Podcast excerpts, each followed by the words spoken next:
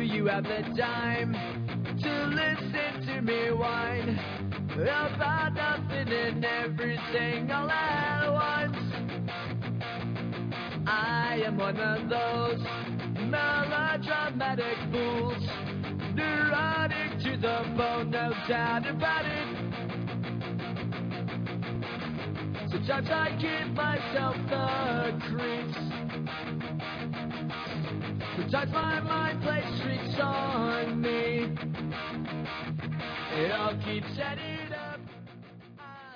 Hola a todos, soy Manu Hernández, arroba morido en Twitter, y aquí comienza Football Time.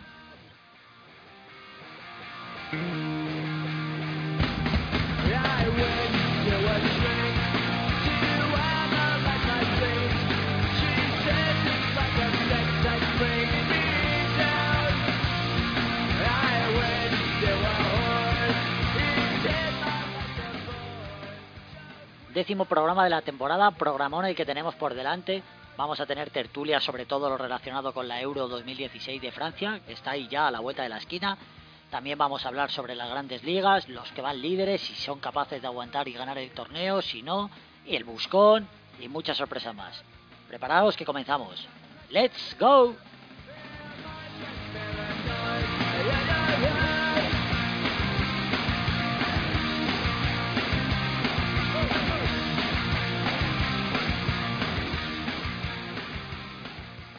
Comenzamos la tertulia con dos de nuestros colaboradores habituales, Ernesto Ibáñez, al que podéis seguir en Twitter en arroba vivo por el FM, y Marco Casinos, al que podéis seguir en Twitter en arroba a pie de campo foot.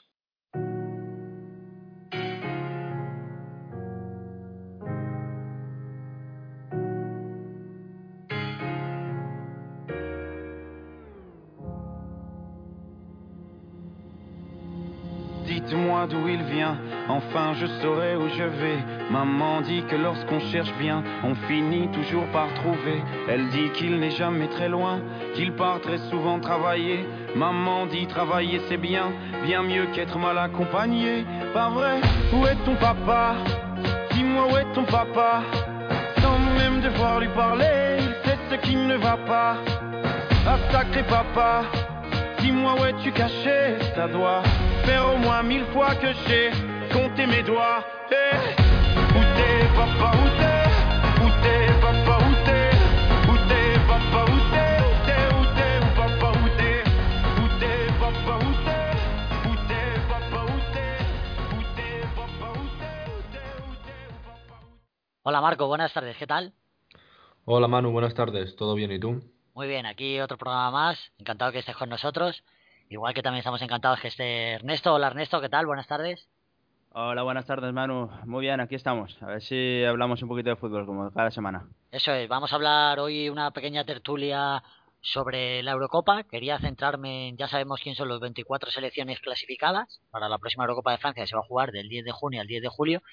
Y ahora el 12 de diciembre a las 6 de la tarde va a ser el sorteo.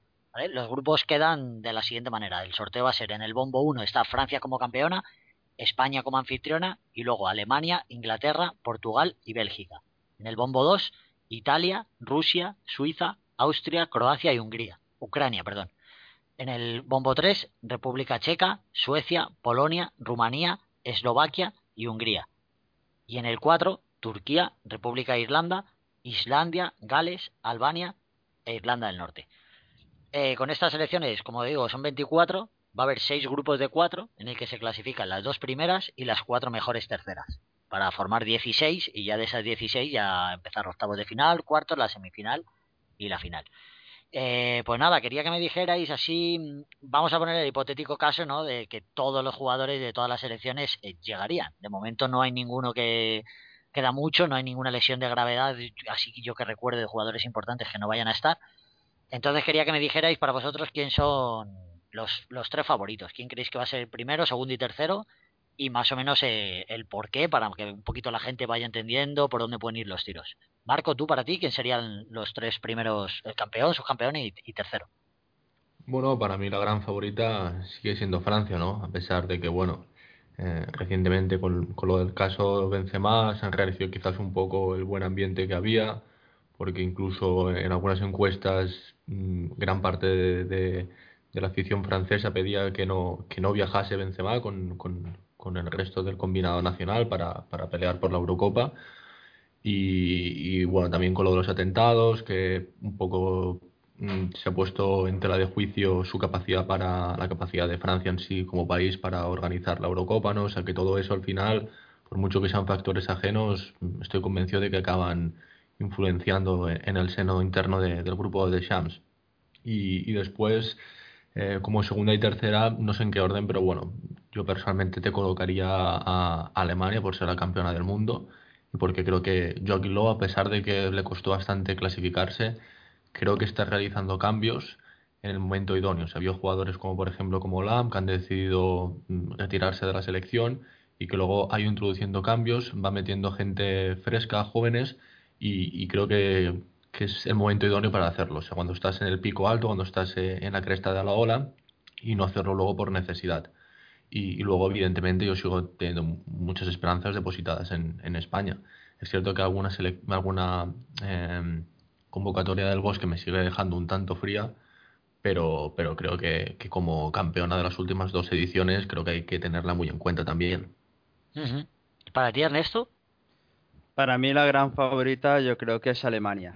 Eh, sobre todo por viene de ganar el, último mundial, eh, está teniendo una jornada muy interesante eh, de jugadores jóvenes, se está regenerando bien, eh, lo cual todas las selecciones no lo pueden decir, y sobre todo la, la continu continuidad ¿no? de, de Joaquín Lowe, que sigue con su, con su misma idea, su mismo esquema, le funciona, y bueno, yo creo que la gran favorita, digamos por encima, y explico el porqué.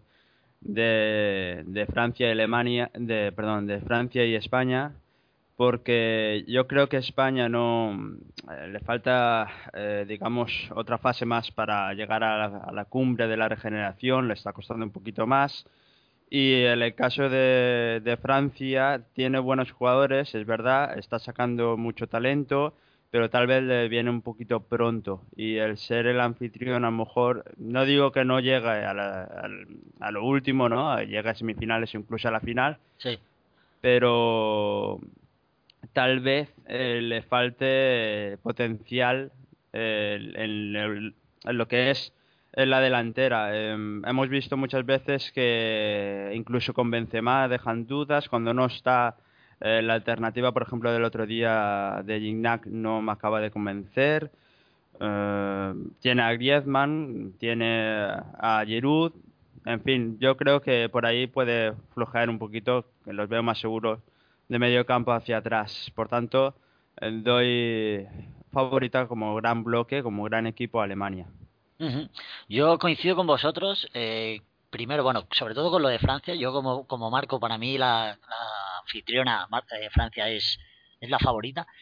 Pero sí es verdad que estas últimas semanas, con todo esto de lo de Balbuena y Benzema, lo que tú dices, esos factores externos, Marcos, eh, hay que andar con ojo. Y luego ese otro punto que has dicho tú, Ernesto, de, mm. de que a lo mejor el jugar de anfitrión le puede. No, no siempre es bueno. O sea, para esa presión que pueden tener para un bloque joven y, e inexperto, por ahí poner los tiros. Pero yo tenía que apuntar a Francia, para mí, Alemania, como también habéis dicho, por ser la actual campeona del mundo, porque es un bloque ya de varios años, aunque se va rejuveneciendo, tiene las cosas claras.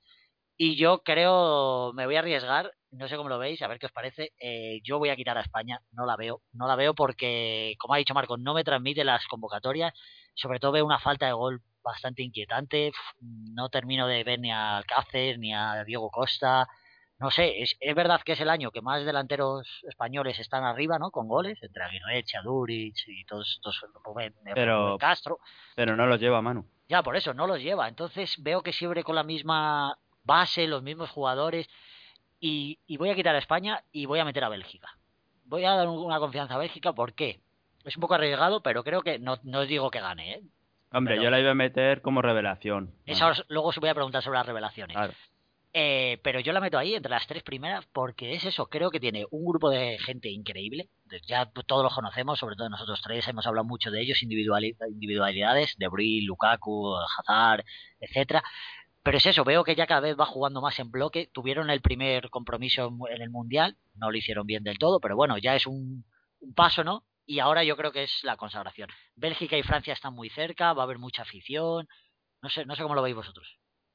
Sí, desde luego, a ver, Bélgica tiene una hornada de jugadores como para pensar no solo que pueden hacer algo importante, como llegar a una semifinal o una final, sino realmente ganarla, ¿no? Porque es cierto, quizás eh, lo que comentas que en el pasado mundial quizás les llegaba un poco pronto, ¿no? Y era la primera vez que, que se juntaba realmente quizás esa, esa generación que dirige Mark Wilmots, pero, pero claro, en esta Eurocopa ya, pues bueno, ya, ya pagaron un poco los platos rotos, ¿no? Quizás la, la inexperiencia, pero en esta Eurocopa sí que tienen que, que demostrarlo, porque por, por, el equipo que tienen, por los jugadores, gente considerada superestrellas como Hazard, aunque en estos momentos no estén bien, y, y tienen que, que, demostrarlo, desde luego. Sí, sí. Yo tengo ciertas dudas porque es un equipo muy, muy, muy joven, y luego hay algún aspecto, por ejemplo, como la defensa, que acostumbran a jugar con cuatro, con cuatro centrales, o sea, los laterales acostumbran Sí. a ser centrales, y creo que en alguna cosa todavía van fallando. Veremos Courtois también, me imagino que va a llegar, porque está que previsto que se recupere mucho antes, pero veremos cómo llega porque creo que es fundamental. Luego, luego también sobre todo eso, ¿no? Eh, ver el estado, por ejemplo, de, de Hazard, de, Kevin De Bruyne. Luego en el medio creo que también tiene un poco de problemas porque, bueno, sin ir más lejos, por ejemplo, en el Mundial, a Nainggolan, que a mí es un jugador que me encanta, ni se lo llevó. Y, luego, por ejemplo, Witzel, eh, Fellaini, creo que son jugadores que no, que no te dan demasiado fútbol en esa zona. O sea que tiene cosas buenas y creo que sí que hay que exigirles y ellos, mismos saben de que están ante una oportunidad de oro para, para lograr eh, algo bonito. Pero mm, por otro lado también, como la inexperiencia o lo que te digo, algunos aspectos del juego a mí me siguen dejando muchas dudas. Y es una lástima que el otro día el partido contra España no se pudiese jugar, porque hubiese sido muy interesante ver eh, España también un poco, ¿no? A ver si realmente confirmaba el buen partido de Inglaterra y a ver cómo se comportaba también Bélgica ante una selección que, que bueno, que en los últimos años ha sido la más laureada. Bueno, yo opino bastante parecido Marco. Yo creo que es eh, Bélgica eh, repasando eh, jugador por jugador, eh, tienen mucho talento, eh, mucho de, muchos de ellos están en, en ligas potentes, en equipos eh, fuertes, pero les falta jugar como, como grupo. Yo creo que es la asignatura pendiente, ¿no? Sí. Eh, si consiguen eh, jugar como una selección y no hacer cada uno la guerra por su cuenta, pues por supuesto que que tienen grandes opciones, eh, no sé si a ganar la Eurocopa, pero hasta en, la, en, las últimas eh, fases, ¿no? En, las semifinales al menos, seguro. Yo tengo bastantes dudas, veo otras selecciones que a lo mejor están más hechas y tienen menos nombre, pero que pueden dar la sorpresa. La verdad es que va a ser muy interesante. Yo sí que, mm, hombre, para el aficionado del fútbol eh, está bien porque hay muchos más partidos, ¿no? Pero sí es verdad que, hombre, la primera fase son 24 selecciones y es que de esas 24, después de jugar tantos partidos, se clasifican 16. O sea, hay solo 8 que, que se cortan, ¿no? Y luego ya vuelve a octavos. Es como si la Eurocopa en verdad empezara a partir de los octavos de final. Es curioso porque yo tampoco las doy como favorita, ni creo que vayan a hacer buen papel, pero hemos dejado fuera a Inglaterra y a Italia. No veis ningún tipo de posibilidad de que de, de ganar, ¿no? Bueno, yo a Inglaterra es que en sí, cuando analizo la, la selección, eh, los 23 hombres que convoca Hodgson, eh, por ejemplo, el partido contra España, a mí me deja muy, muy frío.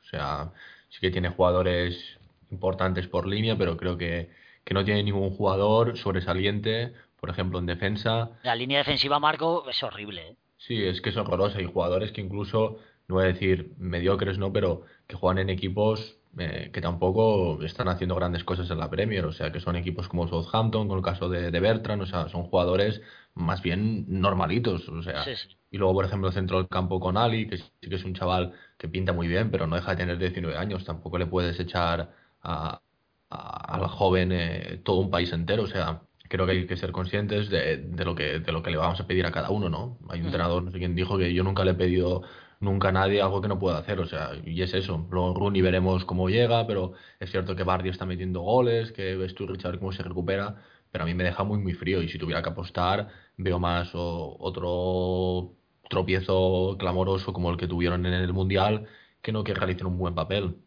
Y bueno, y luego en el caso de Italia, yo Italia siempre he dicho que cuando peor llega, cuando parece que todo pinta mal, es cuando mejor ha jugado. En el año 2006, cuando ganaron el Mundial, eh, estaba todo un poco manchado por lo del caso del Calciopoli, del descenso de, de, de la Juventus, todo aquel amaño, todos aquellos problemas y, y ganaron el Mundial. En el 82 igual, también recuerdo eh, la sanción a Rossi por apuestas en partidos y luego acabó marcando un hat-trick a Brasil en, en Sí. Serbia. O sea que parece que cuando tiene buen equipo, cuando, cuando llegan bien no, no cumplen con el papel y cuando eh, las descartas, cuando va de víctima un poco, aparece por ahí y se te acaba colando unas semifinales o una final y, en, esos, en esos contextos, en ese escenario, eh, Italia es muy, muy peligrosa.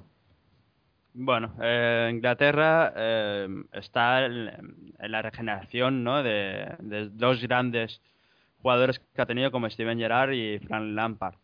Eh, no es fácil, mm, estamos viendo jugadores muy jóvenes eh, y, tal vez les llega pronto.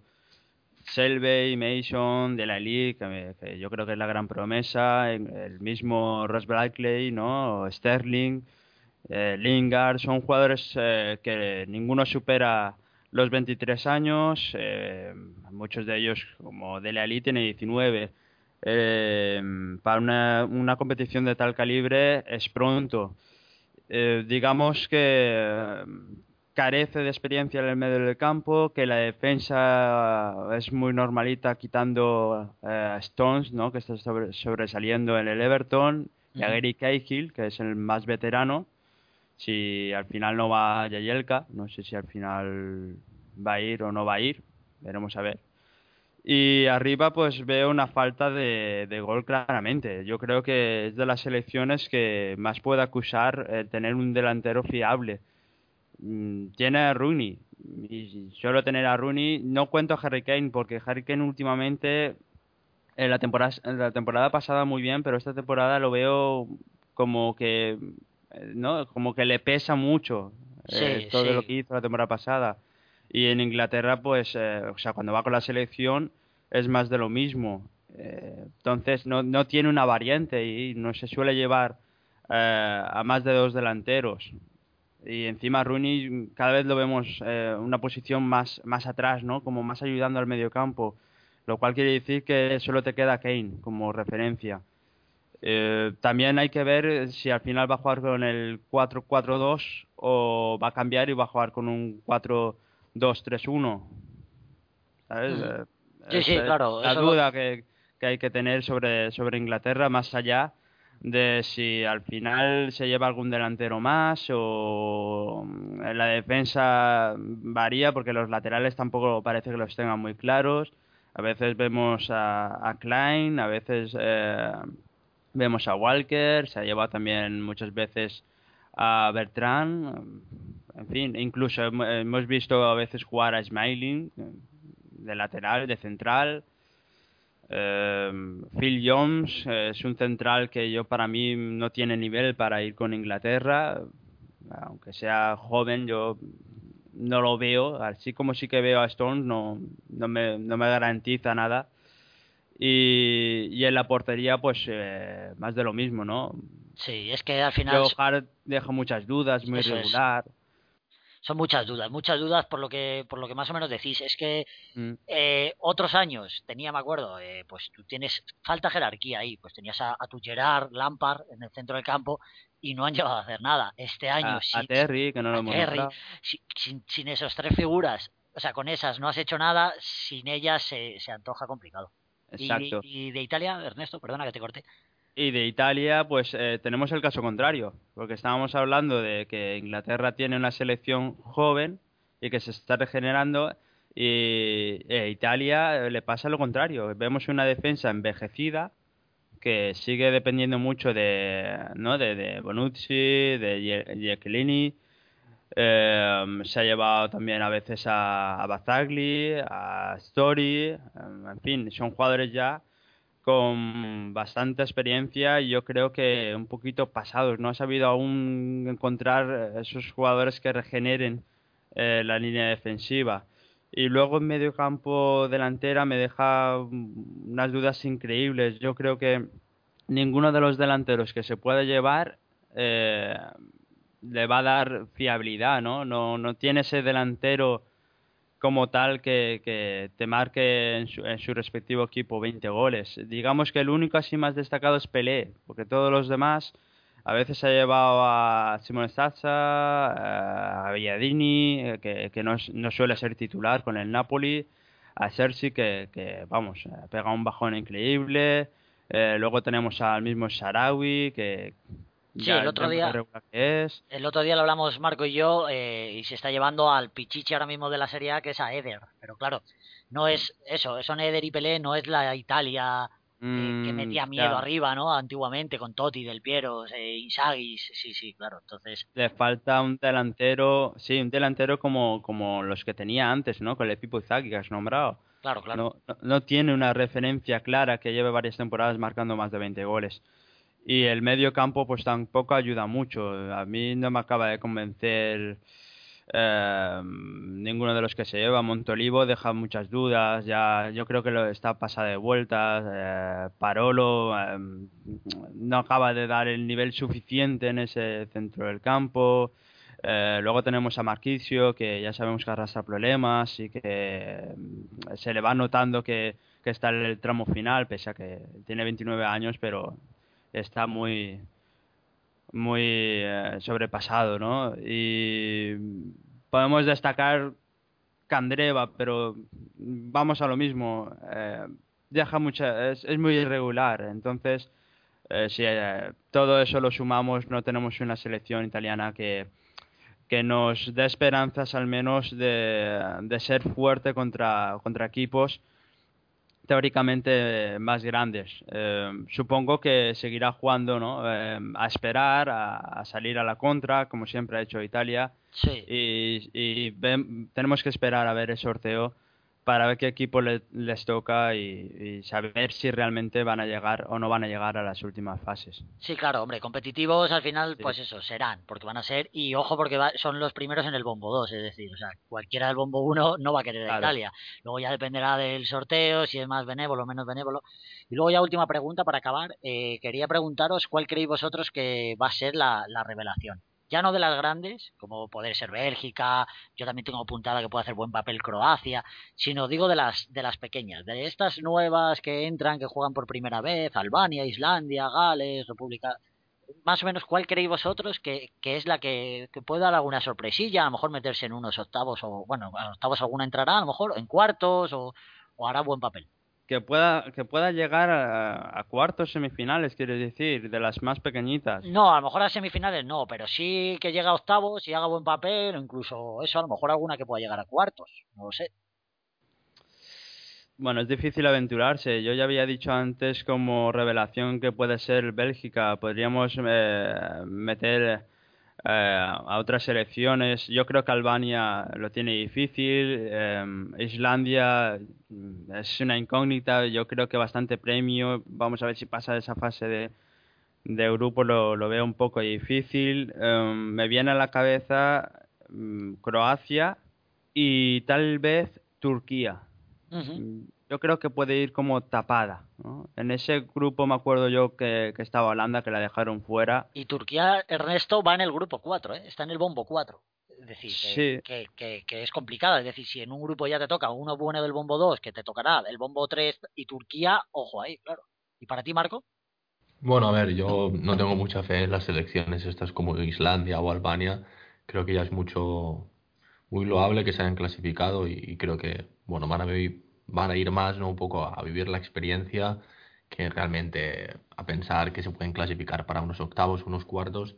Pero sí que tengo bastantes esperanzas en el papel que puede hacer, por ejemplo, Croacia, que es una selección que ha estado en los últimos torneos y que tiene una plantilla interesante. Eh, también en el caso de Turquía, que es lo que ha comentado, lo que ha comentado Ernesto, ¿no? Que aparte es una selección que arrastra muchísima gente, que muy pasional, que en este tipo de torneos cortos siempre te pueden complicar muchísimo la vida. Mm, Vamos a ver, quizás Gales, ¿no? Si se aferran a las esperanzas de, bueno, eh, de Bale y de, y de Ramsey.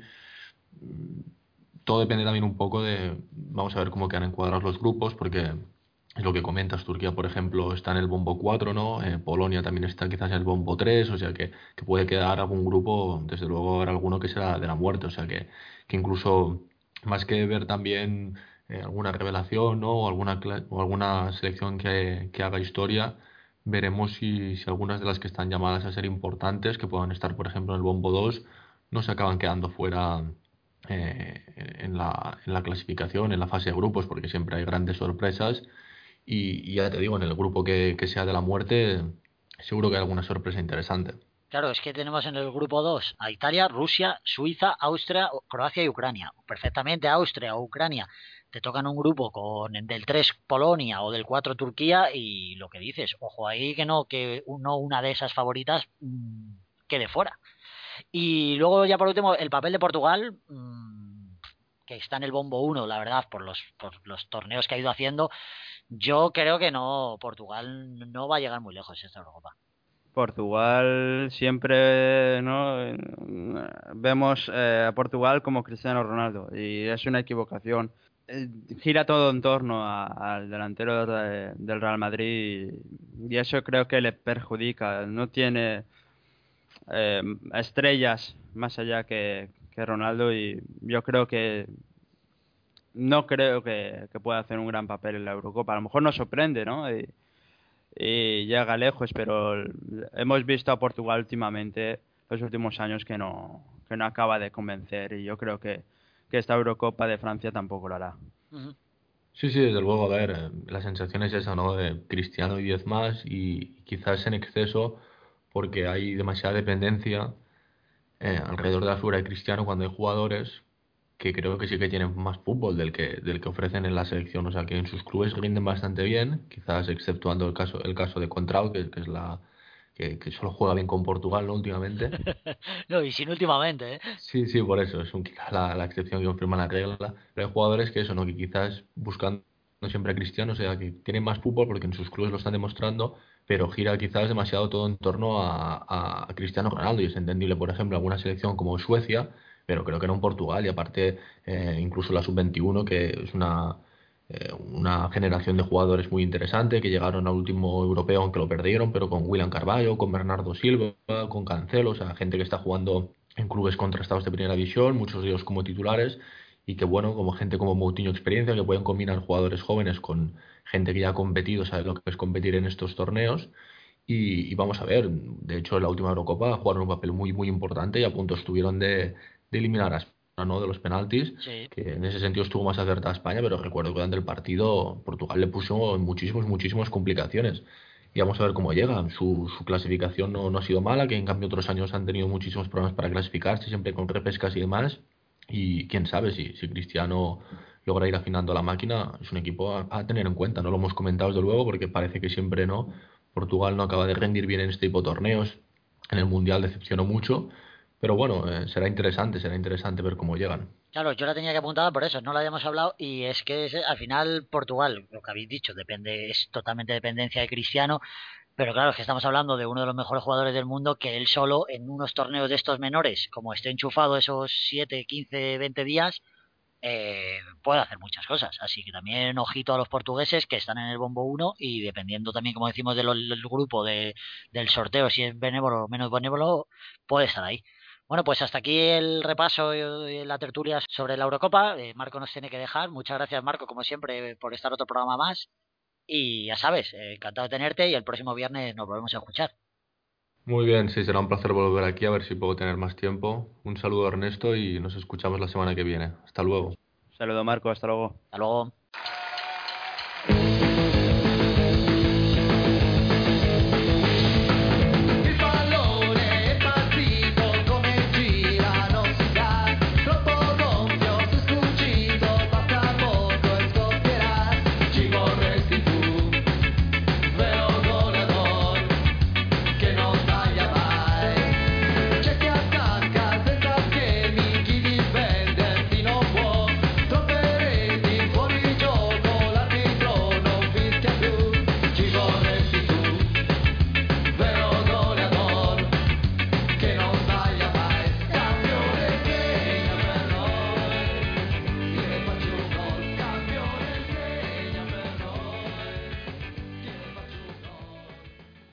Pues seguimos con Ernesto. Ernesto, vamos a dar un cambio de tuerca. Dejamos ya todas estas casi 15 días de, selecciones, de que ya hemos hablado en el anterior programa también contigo, del Mundial Sub-17, de que ganó Nigeria, que tanto te gusta, de de la Copa Sudamericana, de, de todo, todo relacionado con las selecciones y volvemos ya a los campeonatos nacionales, a nuestras cuatro grandes ligas que tanto nos gustan, la Premier, la Serie A, la Bundesliga y la Liga francesa.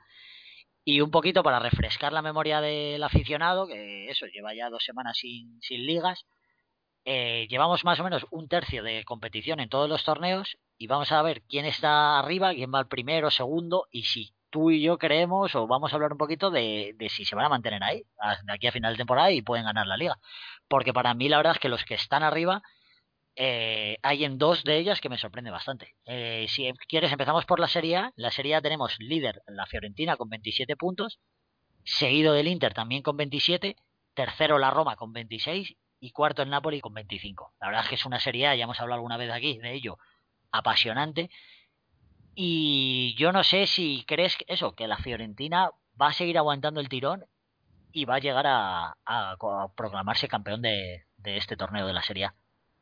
Me gustaría pensar y me gustaría decir que va a aguantar, que va a ganar la Serie A y vamos, que va a ser lo que, lo que fue en antaño.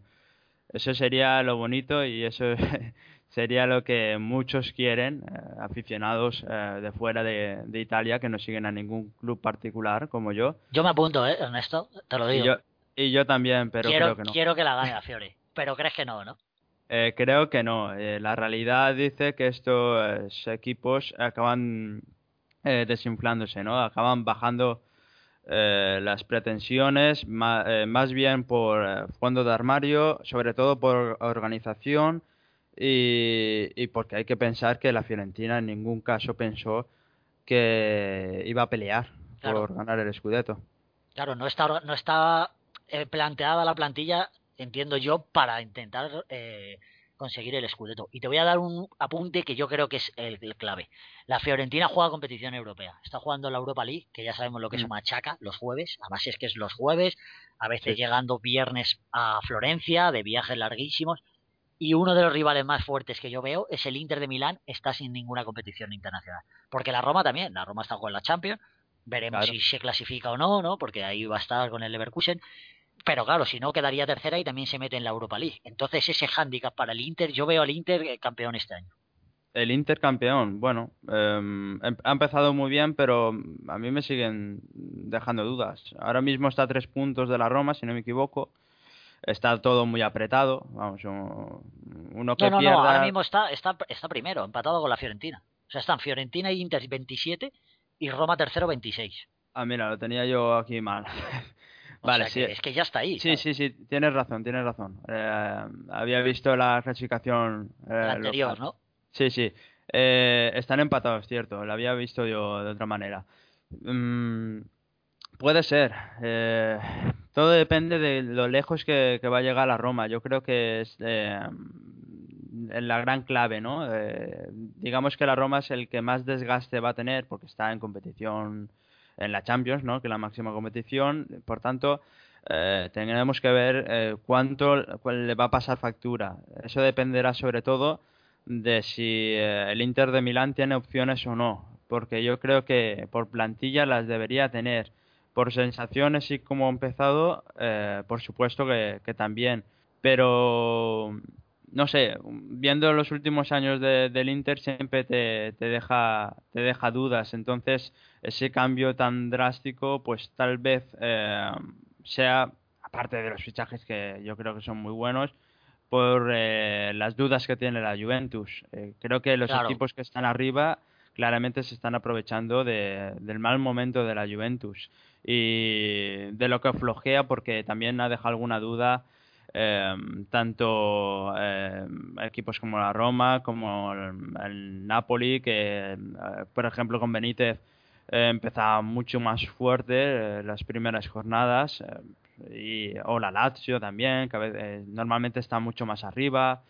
En fin, todo depende de, lo que aguante la Roma en competición europea, que eso desgastará más o menos al equipo de Rudy García. Claro, es que es lo que yo te comentaba, ahí está la clave. Y creo que el Inter lo tiene apuntado y vamos, estoy, creo que desean que quede tercero. O sea, si queda segunda, pasa y sigue en Champions. Pero es que si queda tercera, es lo que te digo, cae a la, a la Europa League y yo creo que es peor todavía, porque los partidos, lo que te digo, ya son los jueves. Y, y ya tendríamos a los tres de arriba, me- menos el Inter, tanto a la Fiore como a la Roma como al Napoli, jugando competición los jueves. O sea, eso es una ventaja increíble para un Inter de Milán que siempre solo se tendría que basar en partidos cada, cada siete días. Por eso yo creo que por ahí. Y luego la Juve, eh, no sé cómo lo verás tú, ahora mismo ya está séptimo, con 18 Sí. puntos, está 9, ¿eh? solo está 9.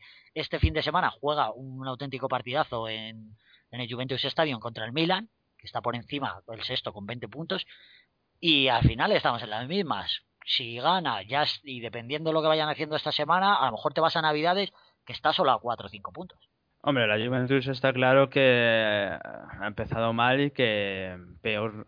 Yo sabía que peor no podía ir. Em, todos estos equipos eh, grandes que suelen empezar mal eh, y más en competiciones tan desigualadas como es la Serie porque hay que aceptarlo, aunque lo veamos ahora apretado, la lógica nos dice que solo tres equipos van a llegar eh, con opciones en el último tercio de la, de la competición y la Juventus va a ser una de ellas. Por tanto, eh, lo que debe aprovechar ahora la Fiorentina que nombrábamos antes eh, es sacar eh, la mayor parte de puntos posibles, porque la Juventus sí o sí va a remontar. Mm, No sé si es- este año va, a ganar el Scudetto, yo tengo dudas y yo creo que no lo va a ganar.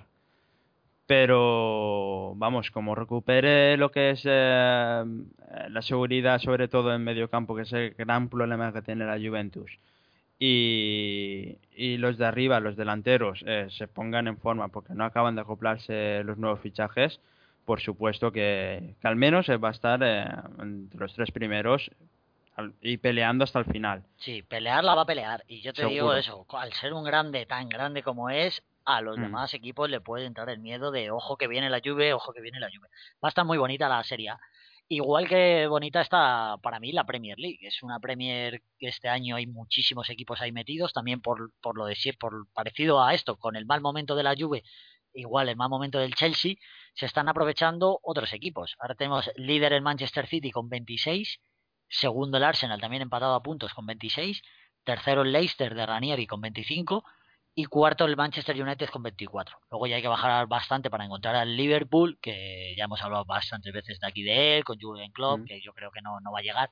Y el Chelsea, que sí que es, es que la diferencia entre el Chelsea y el Manchester City son 15 puntos, no son los 9 que hablamos de, de la Juve. Entonces aquí, para mí, básicamente, los dos Manchester y Arsenal.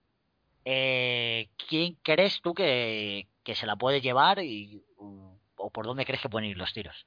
Hablando objetivamente, no voy a decir lo que a mí me gustaría. Creo que las, eh, el, el gran candidato es el Manchester City.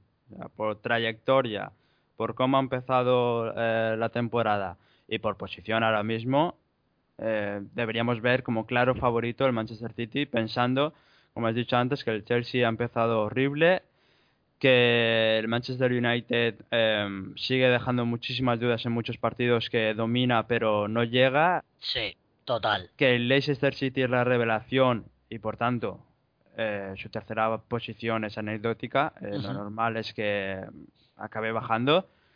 Y sobre todo porque el Arsenal eh, tiene fama de, cuando mejor lo tiene eh, da el patinazo. A mí el Arsenal me recuerda al, al Liverpool de que pudo ganar la Premier, ¿no? Que va a estar ahí toda la temporada, yo creo que sí, pero a última hora pues eh, supongo y esp- espero que no, pero eh, acabará eh, pegando ese pequeño bajón que haga que el Manchester City coja esa ventaja y acabe ganando la Premier. O sea, que también más o menos piensas lo que yo. El, Sí. Por corazón, eh, estaría bien que fuera el Arsenal, porque Ojalá. siempre están ahí, porque lo de siempre, pero al final, por unas o por otras. Eh, hay una frase que a mí me gusta mucho, que es el Arsenal en, en octubre siempre gana la liga y luego al final en, en mayo eh, está luchando por si es tercero o es cuarto y tiene que ir a la, a la repesca de la, de la Liga de Campeones. Y si no, pues yo también veo al Manchester City por todo, por plantilla, por poderío físico, por gente arriba, porque sigue ahí con las bajas importantes que ha tenido, porque para mí son las dos los dos jugadores más determinantes del, del City son Silva y Agüero, y llevan prácticamente un mes sin jugar y siguen ahí, o sea que cuando recupere más Sterling, De Bruyne y lo que tú dices que el United mm, no, no termina, no termina de, de, de encontrar su sitio, los jugadores, el Va esquema. sacando, va sacando los partidos, Manu, Claro. pero mm, siempre dices, es que domina, pero no pero no acaba de convencer. Es que este partido ha estado 45 minutos que, que no, pare- no, no parece el equipo grande que debe ser.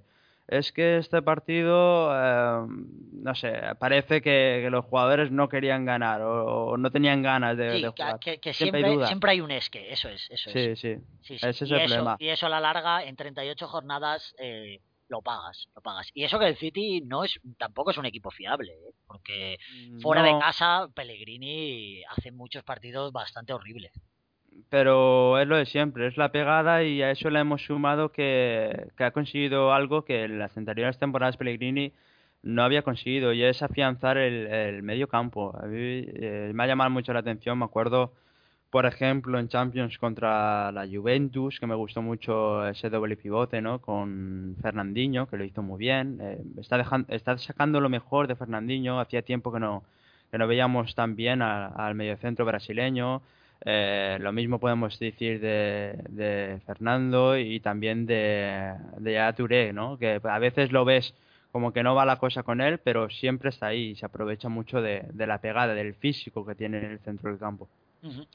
Luego hay otras dos ligas en las que, bueno, yo creo que no hay duda de que los campeones van a ser tanto el Paris Saint Germain en Francia, que ya le saca 10 puntos al segundo, que es el Lyon, un Lyon que encima hemos hablado también aquí largo y tendido de él, lo mal que estaba, y ya Mm. está ahí, ya está el segundo. O sea, y habla del nivel que tiene ahora mismo la, la liga francesa en cuanto a eso, equipos poderosos, porque el siguiente que tendría que dar el do de pecho es el Marsella y está a 20 puntos, está en la posición 13, los de Miche que no terminan de arrancar.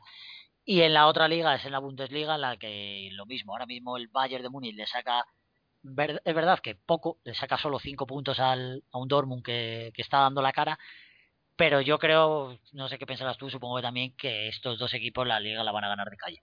Bueno, en el caso de la liga francesa, para empezar por orden, Sí, eh, claramente el Paris Saint-Germain, como las últimas temporadas, es el claro favorito. Mm, Ya estamos viendo que le saca 10 puntos, ¿no? Era el Olympique de Sí. Lyon. Y, y aún así, sacándole 10 puntos, aún le debería sacar más. Y es que el Olympique de Lyon deja unas dudas eh, increíbles. Mm, Lo ves jugar y no, no está en su mejor temporada, pese a estar segundo, ¿eh? Eh, luego tenemos revelaciones como el San Etienne, el Caen, el Angers, el Nice, el Lorient, que están ahí, pero no, no son candidatos ni siquiera a, a pelearle. Eh, nada, nada, nada. tú a tú con el Paris Saint-Germain. Y el único que debería hacerlo, o los únicos, yo cre- creo que debemos, debemos incluir a- al Mónaco, que no, no lo habíamos nombrado, junto al Marsella, eh, están mal, han empezado mal. Y bueno, eso le da prácticamente eh, la liga al Paris Saint-Germain, y eso que solo llevamos 13 jornadas. Pero es que es eso, so- es que son 10 una puntos, son 10 puntos, es una lástima, es una lástima. No ah, el Paris Saint-Germain estoy mirando los números, lleva 13 partidos jugados, 11 ganados y 2 empatados, o sea, no ha llegado a Sí. perder. Solo le han metido 6 goles y lleva 31. Es que a este ritmo, con estos guarismos, estamos hablando, Ernesto, de que en finales de febrero, principios de marzo, ha ganado la liga. Sí, sí, sí. eh, es uno de los candidatos eh, a ganar la liga y vamos a ver en Champions. ¿eh? A mí me gusta mucho este año el Paris Saint-Germain. Mm, eh, yo creo que va sobrado, eh, ha, creado un equipo muy fiable y las dudas que podía tener eh, temporadas atrás en creación o en seguridad defensiva lo ha solucionado. Sí, aparte de que, como decimos, si gana la liga en febrero o marzo, se deja de distracciones, Exacto. plantea seriamente los partidos. Ya para mí el, dio un golpe en la mesa el día del, en el Bernabéu. ¿eh? El Bernabéu fue un Sí, baño. le plantó cara. Sí, sí, sí, sí, fue un baño el que le dio y, y eso es un golpe de autoridad, ¿no? Como decir, ya el, hace dos años recuerdo que pecó de, de inexperto con el, con el Ujú. Chelsea, en- no sé si eran ya en, lo- en octavos o en cuartos. El año pasado, eh, bien, le plantó cara y supo reaccionar. O sea, cada año va un pasito más y sí que... Sí. Es el mismo caso, por ejemplo, que estamos viendo eh, con eh, diferentes eh, baremos, ¿no? Con diferencias, pero me recuerda también a los comienzos en competición europea en Champions eh, del Manchester City o el Zenit. Son equipos que se han creado eh, a base de talonario, que les ha costado mucho entrar, pero que los ves cada vez más asentados y más fuertes. Otra cosa es que llegan a ganar o no la Champions, pero que están muy bien. Que están muy bien y que van a estar ahí. eh, sí. sí, sí, totalmente. Y luego en Alemania, pues un poquito lo mismo, un pelín menos, porque sí es verdad que hay que quitarse el sombrero ante el Dortmund, que sigue luchando, sigue peleando y está ahí. Bueno, de momento está a cinco puntos. Gana en Alemania, al- eh, claramente, el Bayern de Múnich es muy superior a todos. Eh, yo he visto varios partidos y es insultante la, la- la- superioridad que tiene, eh, la facilidad que tiene para doblegar a, todos sus rivales.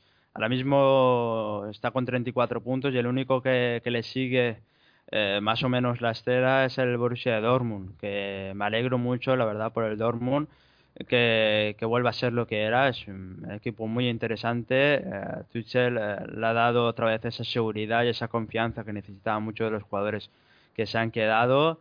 Y, sobre todo, pues eh, vamos a ver si también se suma a la fiesta el Wolfsburgo, aunque está tercero con 21 puntos.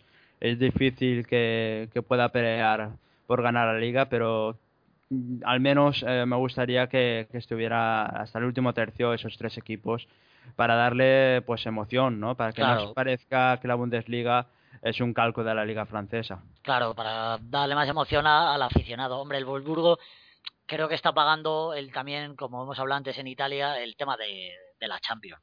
Una participación en Liga de Campeones después de tanto tiempo, tanta ilusión, pues eso Sí. al, fi- al final al final cuesta porque son plantillas no tan poderosas como puede ser el Plantillas Bayern. cortas, sí, Claro. plantillas cortas que, que cada año le van quitando a algún jugador, que tienen un fondo de armario discreto, que mm, no pueden fichar eh, jugadores contrastados, eh, porque eh, ya dentro de su misma liga el, el Bayern, pues lógicamente es la primera opción, entonces eh, bastante, ¿no? Eh, hicieron y merecido premio estar ya en Champions. Sí, eh, para mí el punto negativo en este en este Bundesliga comienzo, yo Mm. metería al Bayer Leverkusen. Le- Debería estar un poquito más, hay que pedirle más. Ahora mismo va al octavo con 17 puntos. Está, le, le saca el doble el Bayern de Múnich. Y como positivo alerta, está ahí luchando con el Schalke, el Gladbach. Es que la- en la Bundesliga para mí tienen muchos mejores equipos que, que la liga francesa. Tendría que tener más gente arriba que le diera un poquito de pelea al Bayern. O por lo menos que el Bayern de Múnich se sintiera peligro cuando juega fuera de casa, ¿no? Es decir, cuando vaya a visitar estos, estos rivales. Pero es que ni aún así. Veo que lleva 11 ganados y un empatado Mm. de 12 partidos. O sea, 37 goles a favor y 4 en contra. Es que el Bayern de Múnich es una apisonadora.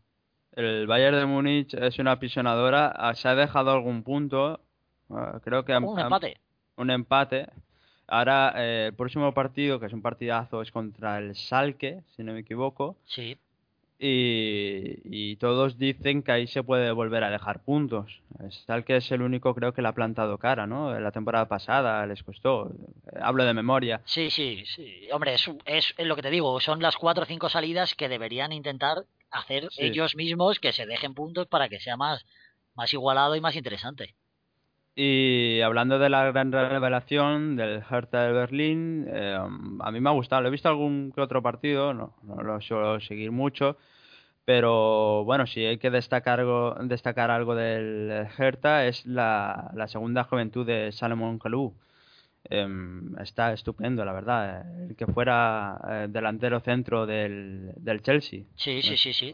Sí. Y bueno, em, jugadores muy interesantes como Ibesevic, em, Siever, em, tiene también a, a Ronnie, medio centro ofensivo brasileño, Valentín Stoker, que es muy irregular, pero hemos visto ya algún que otro golazo del suizo. Mm, en fin, es un equipo bastante apañado y que sorprende que, que esté cuarto ahora mismo, por encima de otros equipos tan tan grandes como por ejemplo el Gladbach o el mismo Leverkusen, que es una decepción. El Leverkusen viene viene más que nada pues sus problemas eh, defensivos. Yo creo que no acaban de, de encontrar em, cuatro defensas que sean fiables. Eh, cuando no eh, falla el lateral, falla el central. Cuando no falla el central, falla el otro lateral y a veces vemos un centro del campo un poco descompensado, el equipo se suele partir.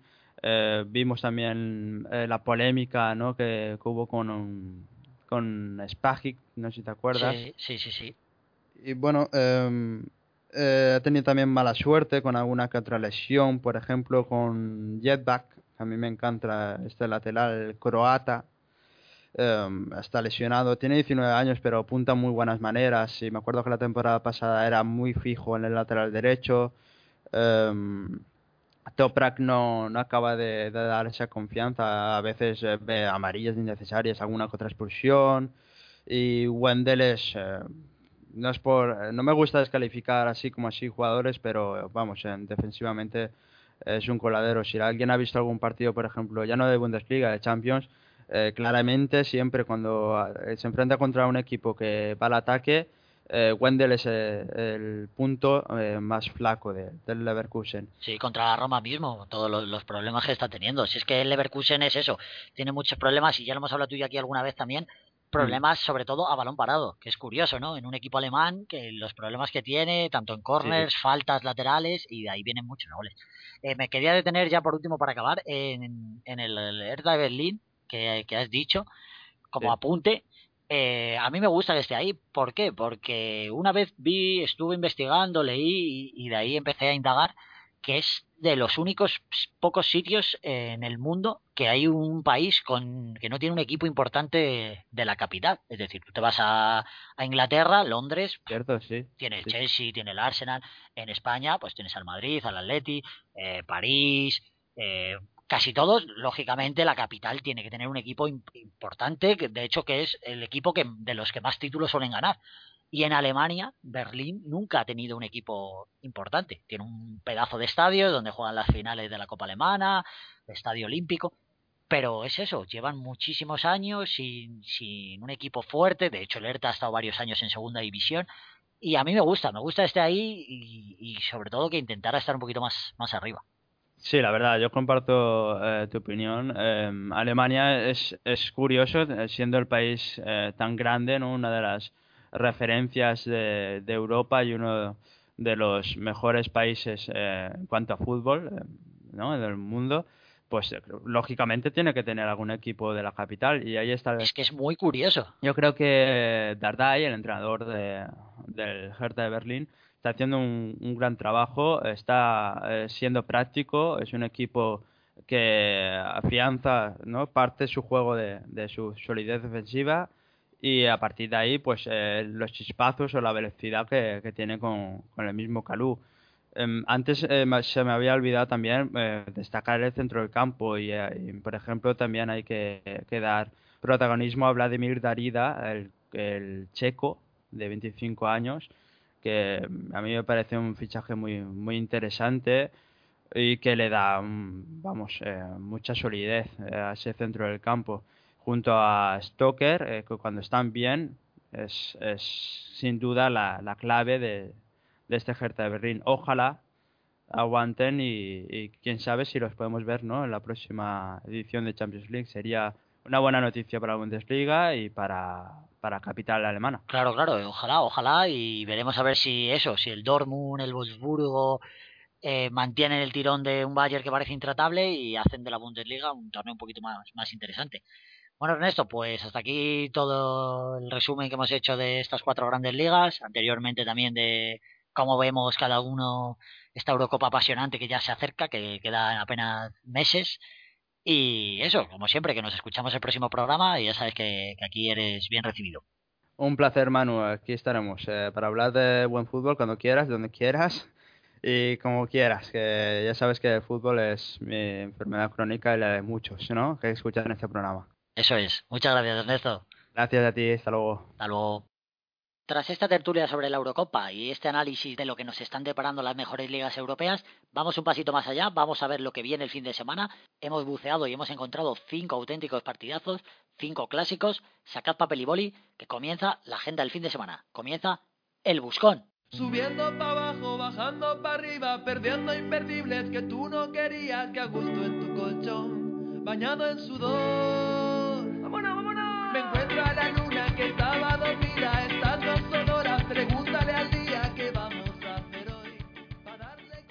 Viajamos hasta Inglaterra, más concretamente a Manchester, sábado 18.30 hora española. El líder de la competición, el equipo de Manuel Pellegrini, recibe en el Etihad Stadium a un Jürgen Klopp con ganas de hacer daño. Manchester City versus Liverpool.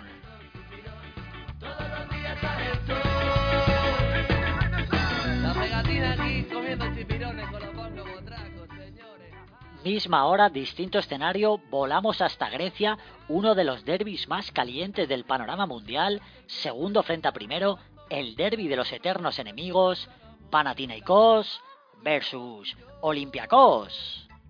Que noche más corta que nunca termina, que ganas de verte y comerte la vida y ya ha llegado el sol. Chispilla y calor. Dejamos Grecia, nos vamos cerquita, nos vamos hasta Italia, 20.45 hora española, el derby de Campioni, dos equipos en horas bajas que necesitan sumar de 3 en 3, Juventus de Turín versus Milan.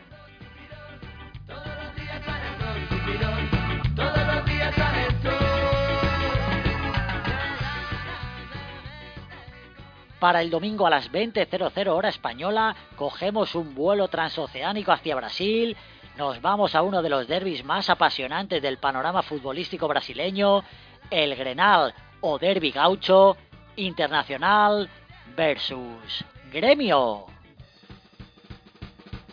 Subiendo para abajo, bajando para arriba, no importan las horas de noche y de día, soñando en perdiendo la vida. Y para cerrar el buscón, a las 23.00 hora española, nos quedamos en Sudamérica, nos vamos a Colombia, viajamos a su capital, el superclásico bogotano, Millonarios versus Independiente de Santa Fe.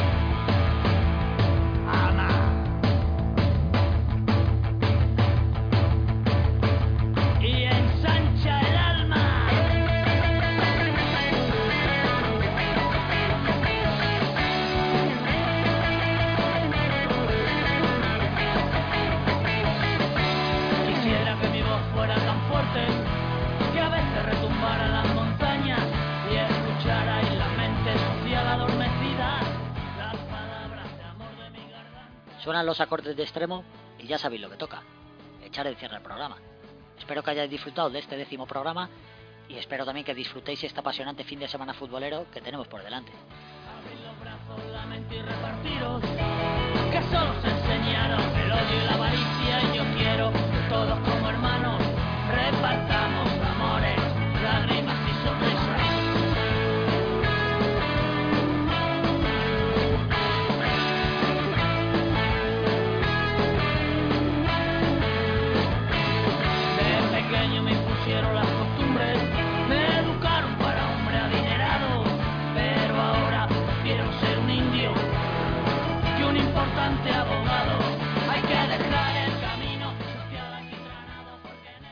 Tiempo para más, yo me despido ya, pero recordad que Fútbol Time vuelve el próximo viernes de 7 a 8 de la tarde aquí, en ahora 3J Radio. Sed felices.